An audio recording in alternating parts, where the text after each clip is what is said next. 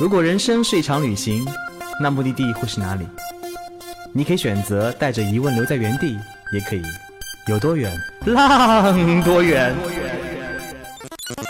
本节目由全宇宙最会玩的稻草人旅行推出，我们有超奇葩的年龄限制，只做年轻人的小团队旅行，坚持路线原创，百分之八十五以上的队员来自于朋友推荐。关注稻草人旅行，和我们一起出发，爱上这个世界。欢迎收听最新一期的《有多远浪多远》电台。哎，有没有觉得今天的声音从来没听过呢？是不是特别的有磁性？对，呃，我是新晋的主播啊，因为其他的主播们都出去浪了呢。自我介绍一下，我的名字叫老公，我也是稻草人旅行的一名领队啊。今天作为代班主播，然后请来了一位非常重量级的嘉宾啊。首先，熟悉稻草人的朋友应该都知道，虽然我们有很多的目的地的路线，但是有一个地方却一直都是到到非常心水的一个目的地。嗯，这个地方叫做敦煌。那不说别的，就说我们的创始人小左，前年他就专门去参加了一期敦煌研究院的一个学术班，收获满满归来。曾经也还专门邀请过非常大名鼎鼎的这个敦煌研究院的老师们啊，来飞来上海做了一场分享会。那今年甚至我们还联合了敦煌研究院推出了敦煌的主题路线，哎，可以一步至超级周末搜索。不过可能名额都已经卖完了。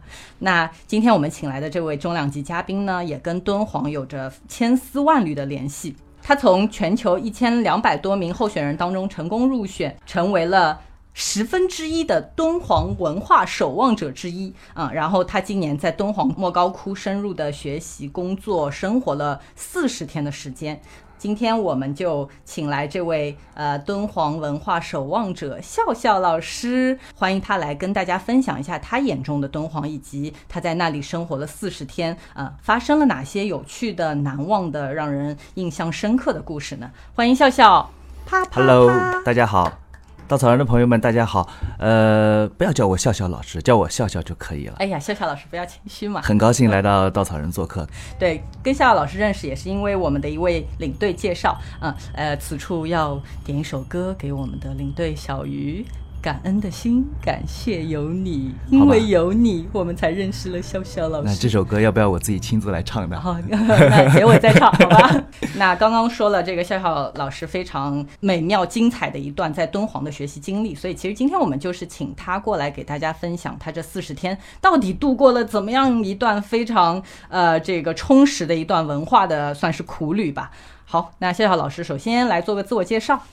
好的，刚才呃已经给大家打了招呼，大家叫我笑笑就可以啊。刚才老公最后一句话说这段学习经历是苦旅啊，其实很甜蜜的啊。我特别想重新再回到这个苦旅当中，让我天天去苦吧。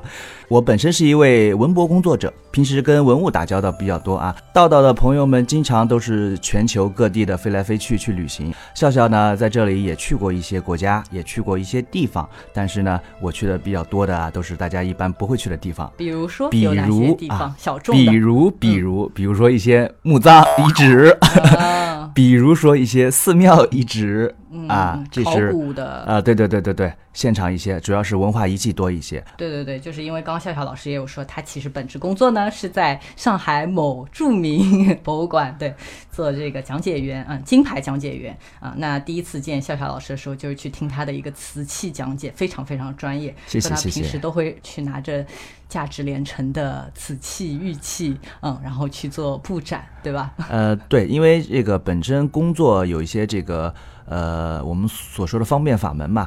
其实我现在主要做一些文物研究，呃，但是我一直没有放弃本身的本职的讲解工作。我觉得，呃，讲解员，因为我是讲解员出身，呃，讲解员呢跟观众是最好的一个互动，就是我可以实体的线下跟任何一个观众交流。当然，呃，跟观众交流呢是需要技巧的，他是老年人还是青年人还是少年儿童，那面对不同的人群。你所呈现出来的展品的内容跟展品的价值都是不一样的。其实我觉得这是一个非常考验人的工作。今天文化事业是一个非常火的事业，很多年轻人，我看很多人年轻人谈恋爱，现在也不去，也不去一些咖啡厅了啊，都跑到博物馆里谈恋爱啊，美术馆里谈恋爱，这种情况很多。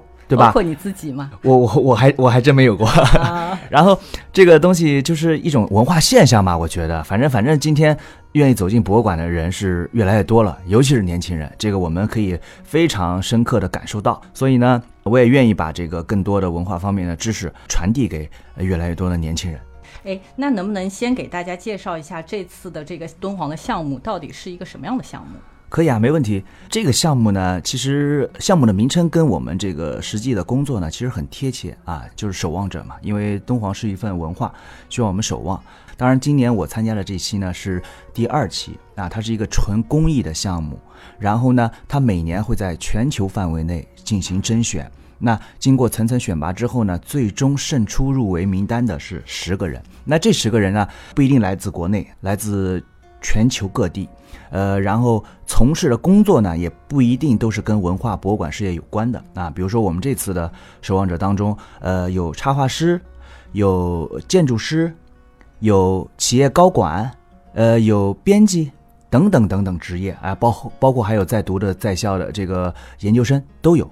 所以大家可以从各个层面，然后各个的角度、各个兴趣出发点去深入的了解敦煌。我觉得，呃，对我自己扩大这个其他的这个眼界，也是一个非常好的一个。呃，推动作用就是刚刚说到，在这四四十天里面，你觉得是一段非常甜蜜的一个文化的学习。那在分享之前呢，首先再请笑笑老师来给大家介绍一下，呃，敦煌是一个怎么样的地方，然后敦煌有什么，莫高窟又是怎么样的一个地方？嗯，给不太了解的小伙伴先科普一下。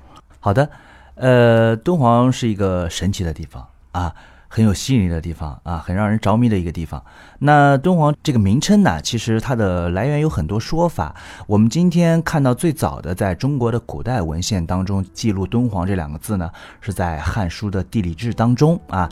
它怎么解释这两个字的呢？他说“敦”是大的意思，“煌”是盛的意思啊，就是这个地方又大。又繁盛，那指的是他当时这个思路的一个商贸啊，这是一个呃中国的文献当中最早的记载敦煌这两个字来源的原因啊。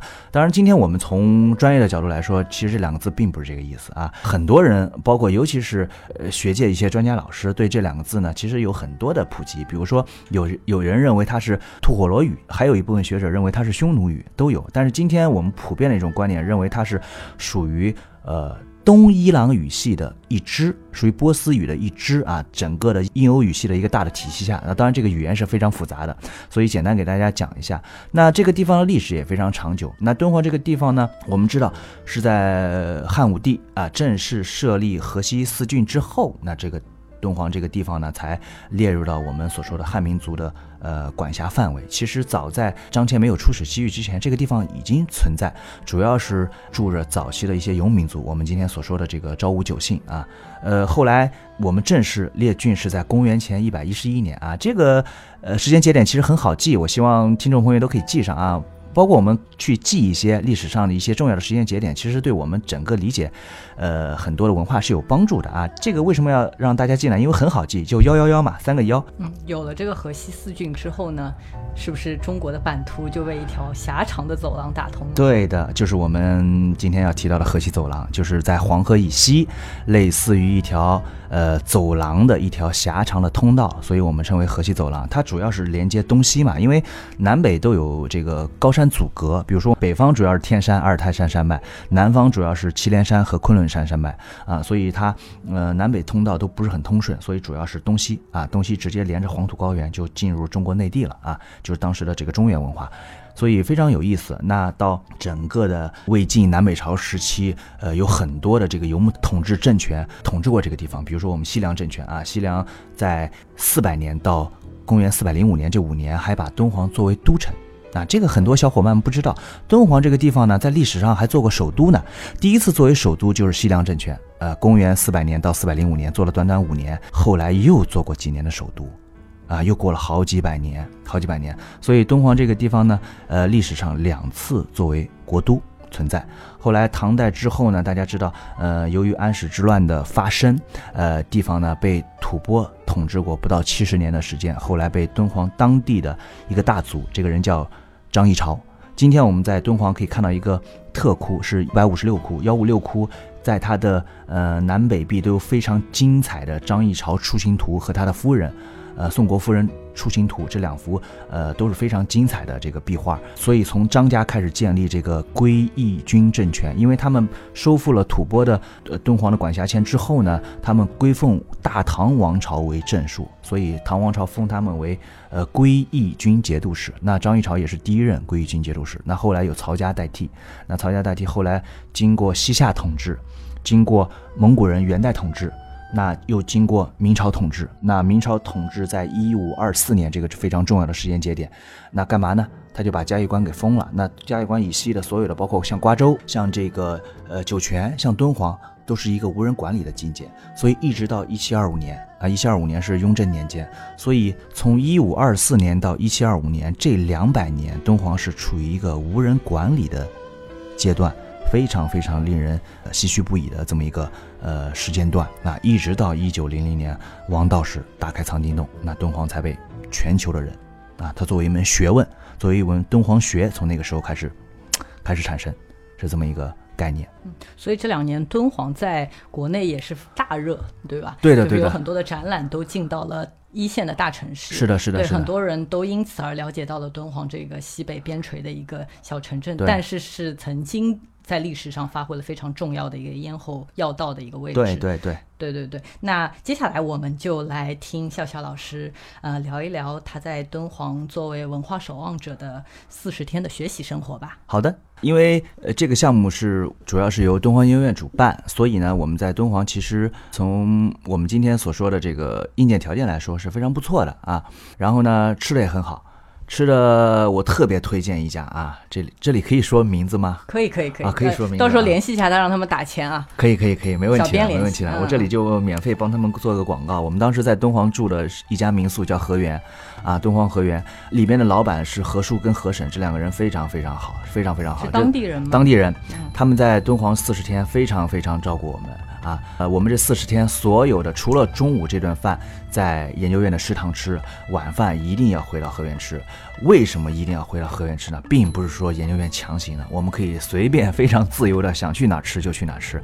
但是河源烧的东西太好吃了，太好吃了。哎呀，主主要有哪些吃？主要就是羊肉跟那种，跟那种拌面啊。跟那种拌面，西北羊肉，西北的羊肉特别特别好吃，我跟你说。然后无论是煎的、炸的、煮的、蒸的，都特别特别好吃。而且在这四十天中呢，我们从一开始进去，包括最后快结束的时候呢，吃了两次非常好吃的烤全羊啊。这两次烤全羊，所以为什么这段这个 学习是一段甜蜜之旅了？非常甜蜜。其实我们每天在洞窟里学习，呃，一是那个蛮累的。啊，蛮累的。然后呢，呃，每天脑力消耗也蛮大的，所以我们每次在下班回家坐到车车子上的时候，就特别想念河源的这个晚餐。那每次晚餐呢，从来没有让我们失望过。而且最后我们大家惦记到有一道标准的呃那个打底产品，就叫呃这个羊汤。河源的羊汤特别好喝啊。那个喝上一碗暖暖的羊汤呢，对整个人是一种重新，等于说重新充满了干劲，对，充满了干劲啊！因为我活力满满的一天呀。对，因为晚上还得看书，还得学习。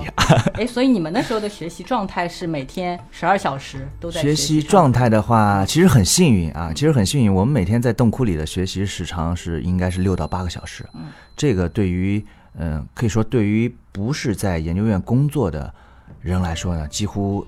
这辈子很难达到这个要求啊！我们今天如果作为游客去莫高窟参观的话，一个洞窟，呃，待五到十分钟是呃非常久的一个事情了啊！这也还是只在淡季的时候，如果遇到寒暑假旺季，大家应该知道会限流啊！对对对。会非常非常的拥挤啊，尤其是像我们标志性的九层楼九十六窟，进去我估计三十秒的时间到头了，就转一圈就出来了。对对对，所以说被赶着出来。对对对对，因为人太多太多了。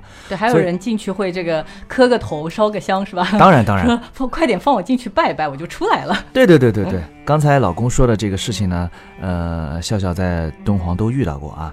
也其实相对来说，我刚才也提到了，这个今天很多喜欢文化的人越来越多，越来越愿意去到敦煌。但是呢，呃，还有一部分，而且是很大一部分，他们是纯去打卡的。那纯去打卡的情况就很多。那比如说我在呃带客人参观的过程当中呢，有很多呃，比如说跟我说，小伙子，你不要跟我讲这些啦，带我去看大佛吧，我拜一拜就走了。还有一些人说。小伙子，我带了很多贡品进来，能不能放 啊？能不能呃，能不能在这里拜？我说放是绝对不可以的，但是你拜呢是你的信仰自由，我没有权干涉。当然，这是在不影响后面团队参观的情况下，对吧？如果这种情况放在莫高窟的旺季，也是呃不建议大家去采用的。所以，怎么样正确的去学习看待莫高窟、看敦煌文化，应该是呃作为文化守望者需要做的一个使命性的工作，是吧？是的，呃，其实我们十位守望者呢，之前都是来自于不同的城市、不同的国家、不同的地区，然后还有不同的职业背景，但是自己在四十天的相处工作中呢，呃，建立了非常深厚的友谊。那这四十天并不是让我们去旅行的，也不是让我们去休闲的，而是要深度的回来。呃，投入到这个敦煌文化的传播当中啊，那呃每个守望者就根据自己的呃传播计划，包括我今天坐在这里跟大家聊，其实也是想让更多的听众嗯能够更更加的热爱敦煌，那让更多的听众能够了解到敦煌到底是怎么样一个文化，所以呃这是我接下来很重要的一份工作。哎，那刚刚说到就是呃在洞窟里面的学习，每一天都排满了学习计划。是的，嗯、那主要是会有哪些学习呢？呃，主要是对洞窟的呃壁画和塑像的了解，因为我们最主要的任务就是在客流量大的情况下，在日常工作当中分担讲解员的嗯任务。我们的我们的这个在敦煌的角色呢，其实就是一个莫高窟的专职讲解员，这个角色定位非常重要，所以我们要把自己跟专业讲解员一样的要求啊，他们要学什么，我们就要学什么，甚至我们要比他做得更好。当然，这个过程是很艰苦的，因为我们每天要学习新的洞窟，每天上午学习完新的洞窟，下午就要临时的参加考试。这个考试是由研究院非常专业的资深老师在你旁边监考，而且十位守望者同时在一起，每个人说了什么，他哪里说得好，哪里说的不好，都是随时有人监督的，而且在。监督完之后要现场打分，打分完了之后晚上回去要复习，而且接下来要参观新的洞窟。那参观新的洞窟之后，第二天一上午，第一件事面临的也是临时的考试。所以这是一个呃不断的在呃给你传授知识，不断的在让你非常紧凑的学习的这么一个过程。那听笑笑老师聊了这么多，哎，会不会很好奇？作为一名专业的金牌。讲解员他平时的工作范儿到底是怎么样的？那接下来我们呃希望邀请笑笑老师啊来做一个现场的讲解，嗯、现场我们化身这个博物馆的现场，然后由他来给大家讲解一个洞窟，好不好？呃，可以，没问题。好嘞。呃，这个临时给我出了一个难题啊，刚才也没说让我临时讲解，我就讲一段，因为。先给大家说一下这个讲解的原则，因为在莫高窟呢，呃，更多还是比较偏这个学术性的东西，当然可以有自己的风格带入。那呃，跟我平时的这个讲解当中是不一样的啊。呃，比如说，比如说我们一开始进入到洞窟当中呢，就会呃把洞窟的编号、呃洞窟的年代、那洞窟的窟形结构。都介绍给大家，做一个基础的开场白。后来就是你可以随意发挥你的壁画，你的壁画内容还是还是发挥你的这个呃造像的内容都可以啊。其实我刚才在说这么多呢，脑子里在想我到底要讲哪个窟。我现在已经想好了，我就讲三百二十八窟吧啊。呃，我下面开始啊，我给大家简单介绍一下三百二十八窟的背景啊。它在是在莫高窟一层的一个洞窟，是初唐年间的一个洞窟，非常值得一看。我现在就给大家来讲一讲莫高窟，那还是一个守望者的身份啊。大家好，欢迎来到敦煌莫高窟参观，我是敦煌研究院文化弘扬部的专职讲解员，我叫詹笑。今天由我带大家来参观敦煌莫高窟。首先我们要参观的第一个洞窟就是三百二十八窟，目前我们处在就是三百二十八窟的位置。三百二十八窟呢是一个初唐时期的一个洞窟，整体的洞窟形制呢是称为覆斗顶。那覆斗顶呢，在敦煌的洞窟当中呢，是使用形式最多的一个顶。它其实从早期洞窟一直到延续到十四世纪都在用。很多人就嗯很难想象一个概念，什么叫覆斗顶？斗呢，简单给大家介绍一下，斗是中国古代一种计量工具。那覆斗呢，顾名思义就是扣过来的斗。这种斗到底是什么样子呢？上下是呈平面呈正方形，四个坡是有一定坡度、结构、角度的，所以我们称为斗。那敦煌这种覆斗顶呢，就是典型的像这种斗呢，称量的扣过来斗，称为覆斗顶。那呃，覆斗顶中间是呃有一个藻井的设计，大家应该知道啊，藻井是中国古代传统的木构结构当中的呃一种。那何为藻井呢？交木为井，会以藻纹，就是交叉的木头在一起形成这种。井那会以藻纹，为什么要会以藻纹呢？藻是什么？藻是水生植物呀，就是在水里生长的这些植物。那小小的一个藻井，其实融合了中国传统的这种五行的学说。因为大家知道啊，木质结构最怕什么？怕火。那么防火呢？就是在这些藻井之上会以藻纹，会以一些水生植物，其实有一个五行相生相克的原理在里边，这个是非常有意思的。然后我们看到我们的主龛有一个基础知识要给大家讲一下啊，这个敦煌莫高窟呢是所有的洞窟都是坐西向东，所以我们看到任何一个洞窟的主龛都一定是西面的，所以我们三二八窟也不例外，西面。整个主壁开一个长口龛，这种长口龛呢，也是外大内小，逐渐向内延伸。通过这个洞窟龛形的形制，就可以基本判断它的年代，因为这是在初唐时期最流行的一种洞窟形制。那我们看里边塑的塑像是什么呢？是一组唐代完整的、几乎没有动过任何修复的唐代元素。敦煌莫高窟现存七百三十五个洞窟。存在塑像和壁画的洞窟是四百九十二个，但是这里我要但是了，百分之八十以上甚至九十洞窟的塑像都是后来清代重修的，所以我们但凡在一个洞窟当中看到元朝代的壁画，比如说北魏的。比如说隋代的，比如说唐代的，一定是这个洞窟的重中之重。我们眼前这个西壁长口龛里，就是一组非常完整的唐代原作，离我们有一千三百多年了，非常非常珍贵。我们可以看一下，用自己的眼睛感受一下，主尊立于长口龛中间的，大家看到没有？一个头上高高顶起来一。堆肉髻的这个人是谁呀？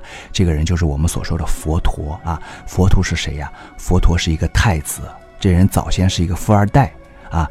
他的原名叫乔达摩悉达多，他是古印度啊迦毗罗卫国净饭王的儿子啊。他这个人呢，出生了就可以走路，而且是脚踩地下，步步生莲，然后指着很狂妄的啊，他指着天上，他指着天上说：“天上地下唯我独尊。”非常了不起的一个人物。那他在呃出生之后一个礼拜呢，他的母亲摩耶夫人就去世了，所以他是他他的姨母养大的。那我们看到主尊就是佛陀的形象。那佛陀有个非常标志的形象，就是他头顶上有这个肉髻。那这个肉髻其实就是最早是中国古代女子头上的一种发髻。这里在佛教当中呢，用肉球的形式表现出来，代表什么呢？代表佛陀有大智慧。也是我们所说的佛像有三十二相之一啊，就是佛呢，总的来说他是人，但是他又不是一般的人，他有三十二种异于常人的大相，我们称为三十二相啊。那比如说我们的头顶肉髻像、眉间白毫像呀，呃，这个掌纹压蹼像、耳曼垂肩像等等等等，这都是三十二相当中的体现。但是在一尊造像当中呢，是不可能把三十二种相全部体现出来。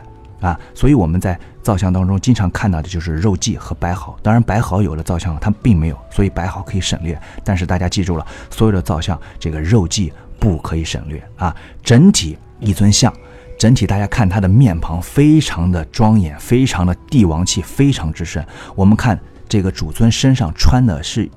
是是叫做袈裟的装饰物啊，袈裟，佛陀穿的是袈裟，整个立于莲台之上，这个莲瓣尖尖的感觉，把整个袈裟顶起的这种感觉，大家一定要到现场看，多么的真实，把这个唐代这种丝织品的质感体现的淋漓尽致，非常精彩。那我们看佛陀，简单介绍了啊，佛陀的左手边立了一个人，那这个人呢，也是呃头发是光的啊，呃锁骨非常非常明显，双手合十，这个人是谁呢？是佛。陀的大弟子叫迦叶尊者啊，也叫迦摄尊者啊，都可以。那他是佛陀最大的一个弟子啊。后来佛陀的衣钵也就传承给他，后来他又传给了未来佛弥勒啊。那我们右手边跟他相对的就是一个年轻帅气俊朗的一个翩翩少年，就是我们所说的阿难尊者。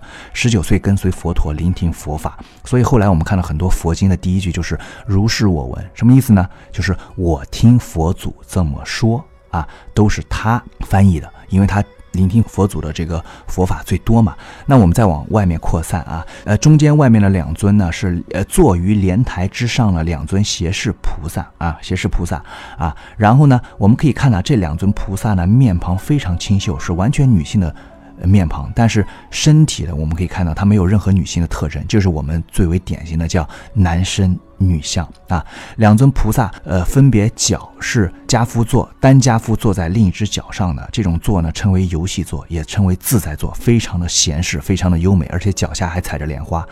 那再往外看，再往外看，仔细看，是两尊跪坐在地下的供养菩萨，我们称为胡坐，也称为胡跪啊，就是单膝跪地这么一个姿势。大家可以看到西壁长口龛最外面一个层的。跪坐菩萨，右边还保留，但是大家往左手边看，跟它对称的位置已经没有了。大家知道这尊菩萨现在在哪儿呢？很可惜啊，三二八西壁长口龛左边的这个，就是靠南边的这尊胡跪菩萨，今天远在海外。很可惜，是一九二四年美国人兰登·华尔纳来的时候，敦煌藏经的大批文物已经被。盗走，所以他只能粘壁画、偷塑像。这尊塑像呢，现藏美国波士顿哈佛大学塞克勒博物馆。大家如果有去过美国的，或者即将去往美国的，可以去塞克勒博物馆，这个亲眼感受一下这尊造像的魅力。很可惜。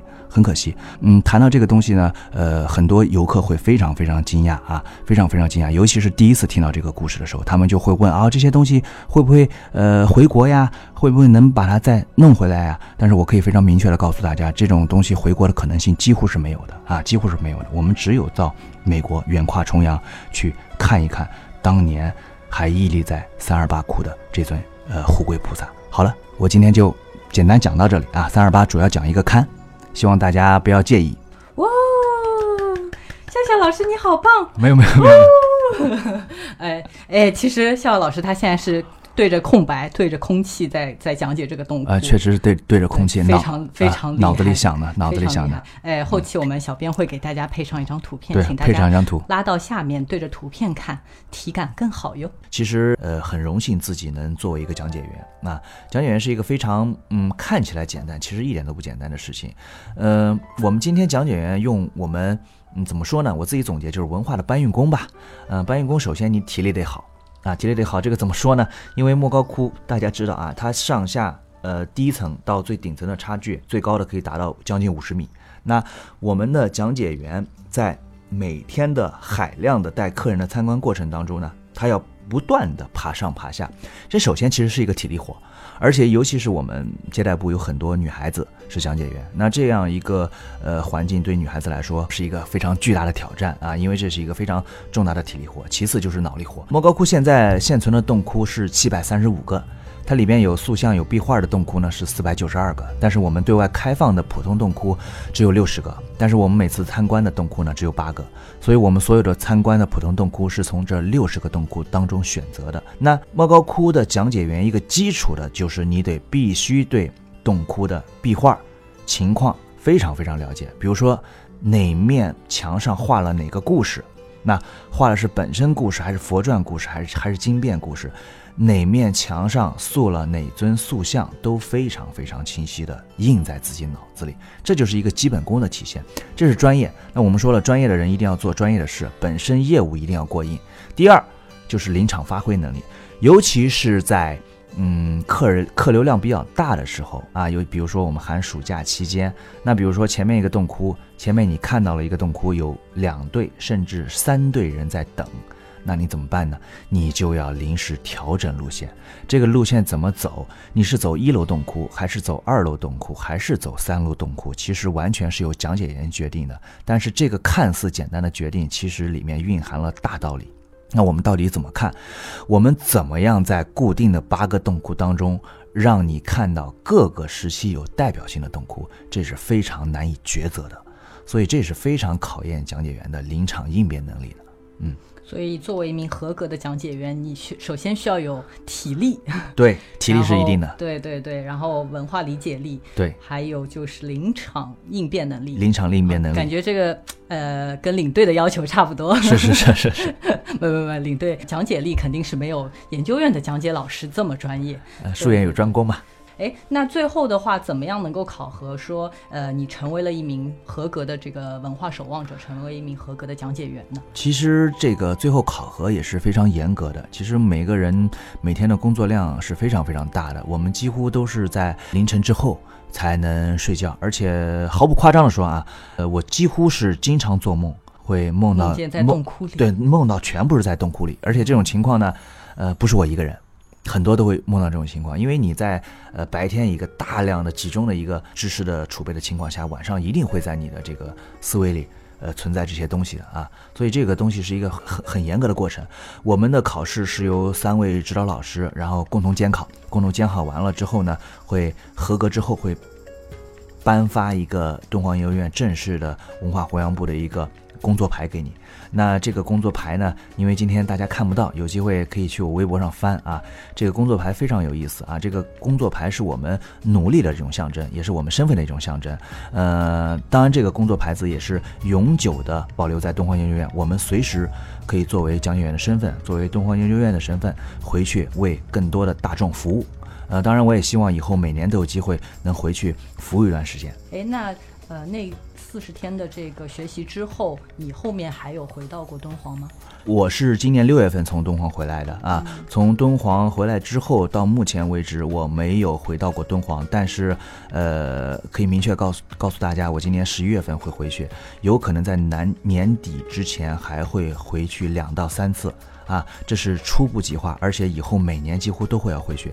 当然，我会利用各种机会，呃，无论是工作还是平常的这个工作外的一些体验。嗯，回到敦煌，因为我太喜欢那个地方了啊！我就是有一种归宿的感觉，啊，有一种归宿的感觉。其实，包括我现在非常私密的微信上啊，我的微信上的这个地区都改的敦煌酒泉啊，这个很有意思啊，已经变成西北人了。我觉得自己是半个西北人吧，或者说半个敦煌人吧。哎，那在学习过程中有没有遇到过一些让你印象非常深刻的，呃，这个交情比较深的老师或者是同学呢？可不可以给我们分享几个其他人的故事？有呀，我觉得都。都非常有意思，给我感触最深的呢，老师、普通工作人员，包括讲解员都有，因为我们接触最多的就是我们培训，每天培训我们老师。我们培训老师姓边，叫边磊，边老师。那边老师在日常生活中当中呢，也对我们非常照顾。比如说每天，嗯，他都会呃告诉我们第二天天气怎么样呀，让我们注意一下。比如说我们在讲解过程当中，有的是。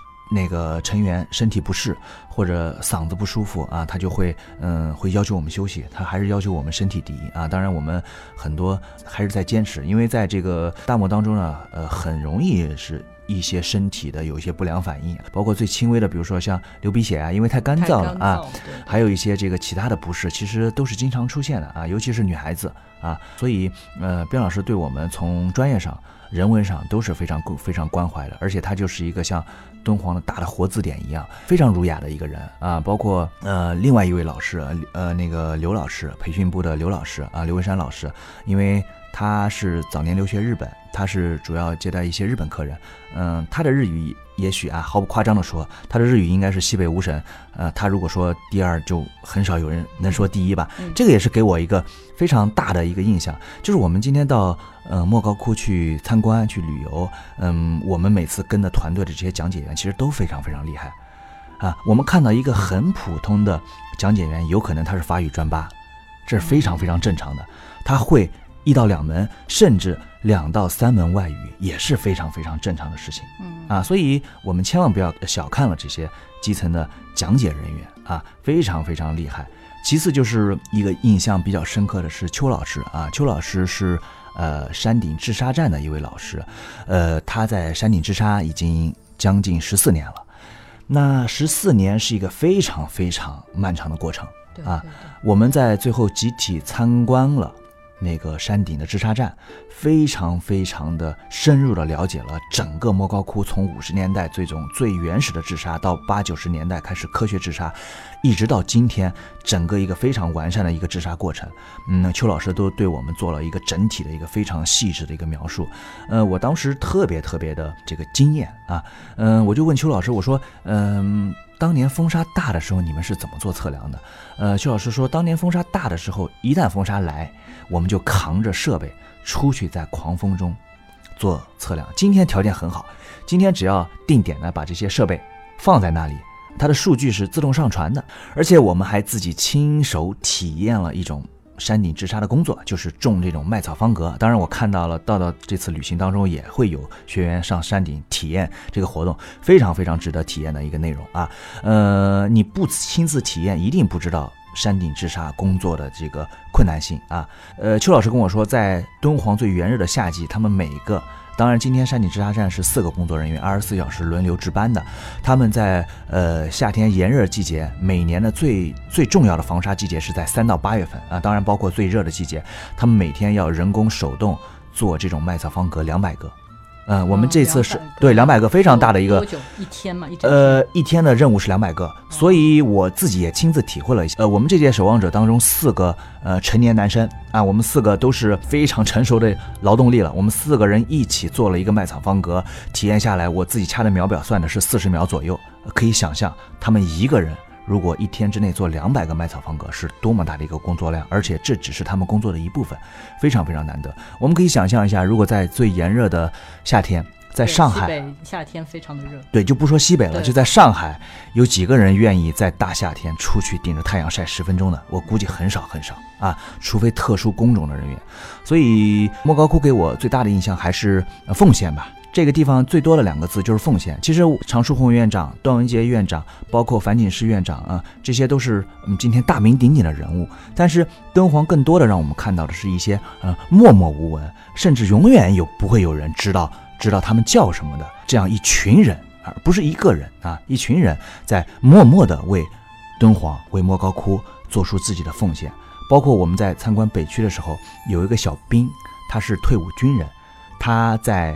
北区，因为北区主要是一些嗯远离南区的一些，比如说生活窟呀，我们称为义窟的一些窟，就主要埋葬当年僧人的一些尸骨。那呃，当时我们去考察这个区域的时候，我还跟他们开玩笑，我说，呃，我就问了他一句，我说，嗯，你在这里晚上会害怕吗？啊，他说，呃，不怕呀，因为这里是我家。他当时说完这句话的时候，我就非常非常感动，因为他这句话不是说呃自己装出来的或怎么样啊，就是很。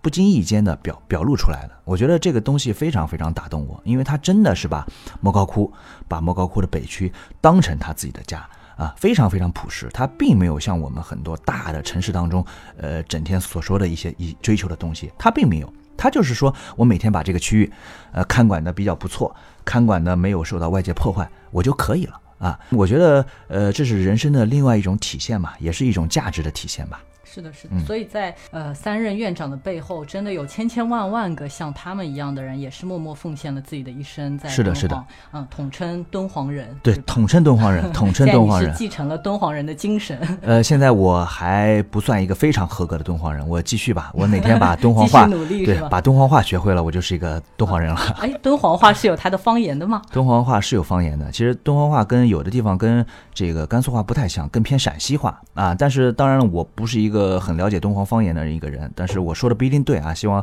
听众们多指正。但是听起来呢，跟甘肃其他地区的方言还是不一样的啊，还是有点有点特殊的。所以你是要说两句吗？我说不了，这个我听过，你你你让观众指正。对，听过这么多呢，我只会说一句，我说一句吧，就是我们最多的，因为每天接送我们上下班师傅的话，都会说啊，我说一句，我是敦煌文化守望者啊，他们是这么说的啊，敦煌人是这么说，呃，我是守望者。就是大概是这么一个概念。守望者，那守望者，守望者，我是敦煌守望者。呃，敦煌守望者，就是大概是这么一个啊。当然我说的西北话就是很直爽的感觉。对对对对对，所以特别的亲切啊，特别的亲切。哎，那刚刚说到治沙啊，其实呃，我之前听过你说，在敦煌的时候也有遇到过那边的一些极端恶劣的天气情况。对对对对，能不能给大家分享一下？可以，一般极端。天气呢，大概分为几几种吧。比如说我们常见的就是呃沙尘天气啊，还有一类就是极端的这个雨雪天气。当然，这个雨雪天气相对来说还好一点啊。今年因为我们是这个项目是四月底到六月初这么一个项目，所以这个时间呢是敦煌每年春季风沙最大的时候。所以，如果以后选择在四月份到六月份之间去到敦煌的，那就一定要做好非常完善的防沙工作啊。呃，我在个人防沙还是给敦煌防沙？呃，个人防防沙。当然了，一定是莫高窟防沙，它有沙，然后才能涉及到个人防沙。然后呢，我自己在。敦煌这两个月呢，经历的沙尘其实蛮多的，因为这两个月比较频繁，它有时就来个十几秒钟，或者几十秒钟，或者几分钟就飘散了啊，是这么一个概念。我手机里还有几段视频，就是当时呃自己亲自录的这个视频，非常非常恐怖，非常非常恐怖，就是沙尘暴的天气，就是临时来了，来了之后呢，这个整个的这个有一些在施工的这些铁皮是直接被掀起来的，然后我们调度人员在呃用身体挡着我们的女讲演员，就是作为一个。保护的这个基准，然后整个人的状态，呃，几乎是眼睛睁不开的，就是漫天的这个黑色啊，这是一点都不夸张的，这是一种情况。还有一种就是时不时，嗯，袭来的这种小风沙，比如说它嗖嗖嗖刮个五十秒左右就走了，那这是一种。其次呢就是我们的雨水灾害啊，雨水灾害，如果大家对莫高窟关注的话，应该知道上个月。莫高窟呃经历了两次比较大的这个暴雨，所以冲垮了一条一座桥，对，冲冲垮了那条路，那条路是到莫高窟的必经之路，也是唯一的一条路啊。呃，所以这个是跟敦煌整个的地层、地貌、地质有关系的啊，并不是说它那个施工质量不好，它施工质量是非常好的。当然了，如果这条路一旦垮垮垮塌的话，那当天游客势必会被耽误。所以如果大家关注的话，敦煌研究院做出了非常及时的这个呃调整，比如说。会退票，会今天的客人当日的客人延期。如果你时间允许的话，如果一旦延期的话，呃，第二天会对洞窟造成其他的压力，比如说今天的人堆积到第二天了，这样人势必。多啊，是比多，这是呃很难呃双重权衡的，这是一个呃莫高窟门口的这个就是窟口的这条河呢叫大泉河，唐代因为文献中叫荡泉河啊，跌宕的那个荡。我们今天如果去正常天气去看它的话，其实几乎看不到溪水，它的溪水是非常非常小的，两到三公分左右。但是，一旦有上游雨水下来，非常非常恐怖，非常非常恐怖，就是甚至会出现泥石流的现象，这个毁坏力是非常非常大的。非常非常大，呃，当然这是我刚才所所说的就是两个极端天气，一是雨水，二是这个沙尘天气。呃，其实最好的也就是呃九到十月份吧，啊，九到十月份金秋时节去是最好的。嗯，所以那这些破坏对于呃洞窟的这个影响到底有多大？它是可逆的吗？就是因为其实刚刚你有说，研究员们每个人每天去做这个两百亩的这个沙田，嗯，那对于这个洞窟的治沙的防范，呃，能够起到一些逆转性的作用吗？非常好，治沙效果是非常好啊。那个，我们最早的从第一代常寿红院长他们开始呢，整个莫高窟就开始做整体的治沙。当然那个时候的治沙的水平呢，呃，并没有现在这么高，主要是在直接在山顶上，比如说垒土墙这些这种这种这种最原始的方式。但这个方式有哪些不好的地方呢？比如说它随时有可能被风沙吹倒，这第一不牢固；第二呢，就是说它有可能对整体洞窟形成新的压力，对洞窟壁画是存在。隐患的一个危机的，所以就呃没有后来被采用。莫高窟真正的进入科技化的防沙呢，是从八九十年代，最早是跟美国的这个盖蒂保护所，包括很多的这个呃测算，都是包括社科院、中科院都一些专家都做了测算。因为那个时候呃找到了治沙的源头，就是说我们要治沙不能盲目的治沙，那我们要治沙一个关键问题就是找到沙源。目前整个敦煌市。这个沙源呢，主要来自于三个方向，我给大家简单介绍一下。比如说，有来自于西北方面的沙，有来自于东北方面的沙尘，还有一个方向就是正南方。这三个方向呢是相互集中作用的。所以，我们看到九十年代最早的那批治沙呢，是一个在莫高窟顶层的治沙站的前端，有一个形成这个三角形网状结构的一个治沙结构。这个网状结构的夹角是八十三度，都是经过严格测算的。啊，这个网状结构呢，到今天已经用了将近四十年了，所以效果非常大。后来进入二十一世纪，一直到近十几年啊，有不断的嗯全球的保护组织跟研究院合作，包括一些这个机构进入，我们大量的，比如说从以色列引进的这种滴灌技术，有那种麦草方格治沙，呃，包括一些植物治沙啊，包括大家比较熟悉的梭梭草呀，这个跟这个蚂蚁金融这个做的，对吧？都是这种，呃，包括后来的这种网状的、羽翼状的治沙，多管齐下，非常非常好，非常非常好。啊，嗯，所以其实我们很担心的是，呃，这个千年石窟它会不会在这个大自然的条件下会慢慢的消逝呢？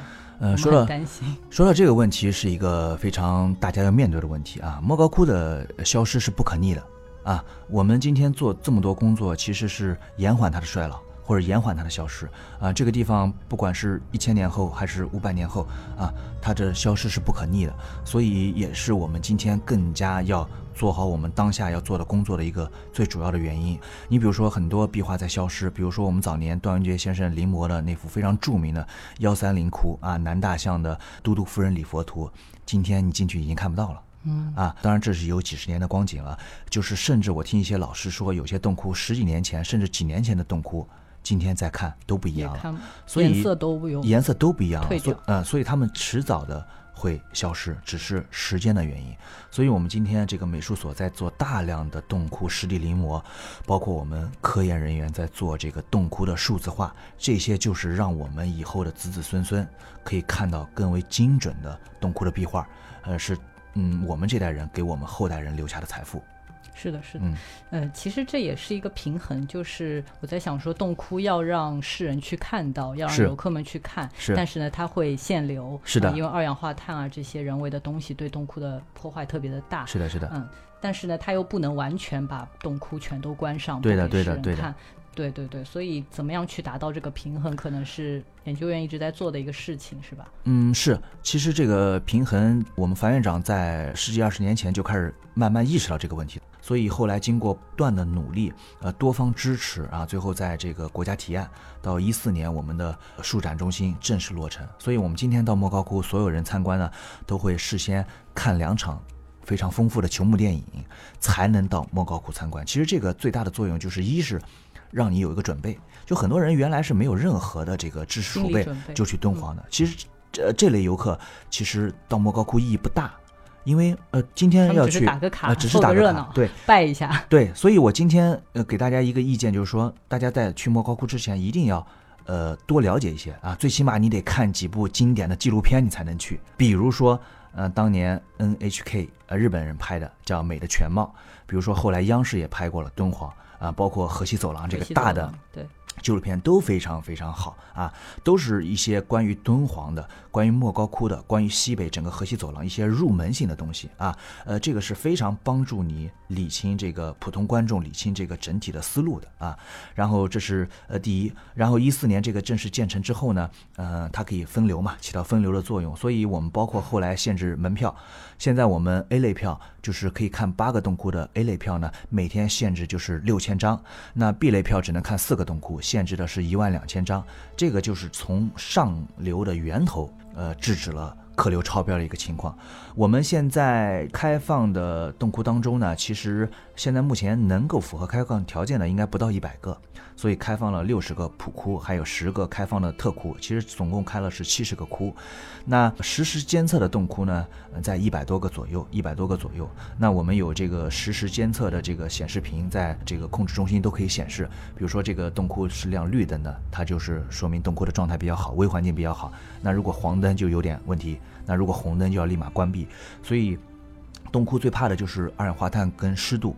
那我们现在对二氧化碳这个整体的一个控制是在一千五百 PM 左右啊，这个是一个没有超过它的这个最大的可控范围值啊，是非常适合观众参观的。因为我们知道啊，如果去过莫高窟的朋友们都知道，我们正常参观跟着这个大部队走呢是二十五到三十五个为一个团体为一个单位啊，嗯。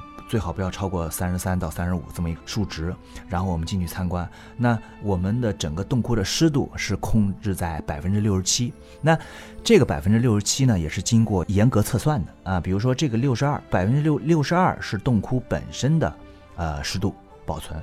那这个多出来的百分之五，就是测算的，经过严格测算的，就是这个二十五到三十五个客人有可能自身带进去的湿度，所以一定要控制在六十七百分之六十七这个数值。嗯，这些都很专业，现在保护这一块。对对对对，一定要专业，因为文物保护是一个非常呃重要的责任，也必须要涉及到一些高科技的一个一个专业的东西啊。对对，其实作为游客来讲，刚开始我们看到那个数字中心里的球幕电影，觉得体验特别好。是的，是的，可以躺在里面看。是的，是的。然后看完之后，你一下子对于敦煌、对于莫高窟有了一定的了解。对对对。然后再进到实体的洞窟，你就会发现，哦，原来真实的样子是这样子的。对的。然后你也会有意识说要去保护好它。对的，对的。对，而且敦煌的票也是一票难求，对，身份证实名验证。是的，是的。因为尤其是在暑假高峰期，真的是有时会买不到票，这种情况非常非常普遍。对，以前我们给队员抢票的时候，都是工作室通宵，对对对，大家一起抢票，保证我们的队员能够进入到莫高窟去参观。对。对，也是非常不容易。哎，那刚刚讲了很多这个你这四十天的一个经历，嗯，呃，我想问一下，就是作为普通人，像我们这样的凡夫俗子，我们能不能像你一样成为这个文化守望者呢？可以啊，我觉得没有问题。呃，我觉得文化守望者是一个面向全球招募的一个活动。首首先，它就是一个公众性，它对全世界任何一位热爱敦煌、热爱文化的人都是敞开大门的啊。当然。它是有一定门槛的。今年是全球，呃，一千两百个人甄选十位。那我相信，随着我们在线下工作的深入，随着文化者项目的深入，一定会有越来越多的人愿意加入文化守望者当中来。那以后每年的竞争一定会越来越激烈，这是毫无疑问的。所以，给大家一点祝福吧，给大家祝福吧，加油哦！那这个项目是每年都会有吗？对，怎么样报名呢？呃，这个项目再打一个软广告啊，这个项目大家可以关注一个公众号，就叫“文化守望者”，是我们项目的官方公众号。那每年都会招募，而且我可以非常明确的告诉大家，今年第三期已经马上快要招募了。有志向的小朋友，有志向像成为我一样的敦煌文化守望者的朋友，一定要抓紧时间啊！嗯，那成为一名守望者之后，呃，你需要付出些什么？要让大家知道一下。呃，付出什么？付出什么？呃，付出心呀，就很累嘛。因为我现在除了本职工作之外呢，我回来，嗯，我给自己定的小目标是做线下一百场的分享，包括帮你完成了百分之一的 KPI。呃，希望你们再帮我多完成一些啊，因为也是那个想让更多的人喜欢敦煌，爱上敦煌，这是我的职责。因为我当时在提交报告的最后一个篇章呢，我主要是针对学生和呃普通观众。呃，文博爱好者、商界精英这四个方向进行传播啊！我现在也在做我的敦煌系列课程，进入到学校。我现在也在上海跟很多学校，包括中小学、包括高校，在联合一起做一些敦煌系列课程的活动。呃，你们有机会也可以找我啊，我们当面聊。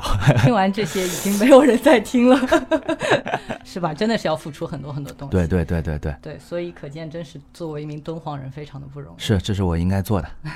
嗯，感谢你。呃，不用感谢，不用感谢，不要不要您啊！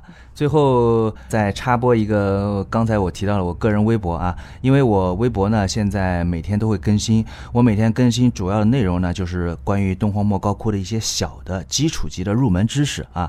呃，我的微博名字比较长，我现在念一下，大家没事的，我们小编会在文字稿里面发的。好的，那就大家记得要去关注哟。对对对，辛苦小编，还是说一下啊，这个叫呃八个字。呃，唯愿好古艾特笑笑啊，可以直接微博搜索我的名称啊，大家可以关注我，每天会给大家分享敦煌的东西。呃，大家如果对敦煌有更多的感兴趣的内容，也可以微博给我留言，我会及时的回复大家。好了，今天就到这里吧。好，那我们下期再见，拜拜。请搜索“稻草人旅行”，和我们德艺双馨、颜值出众的领队一起出发，爱上这个世界。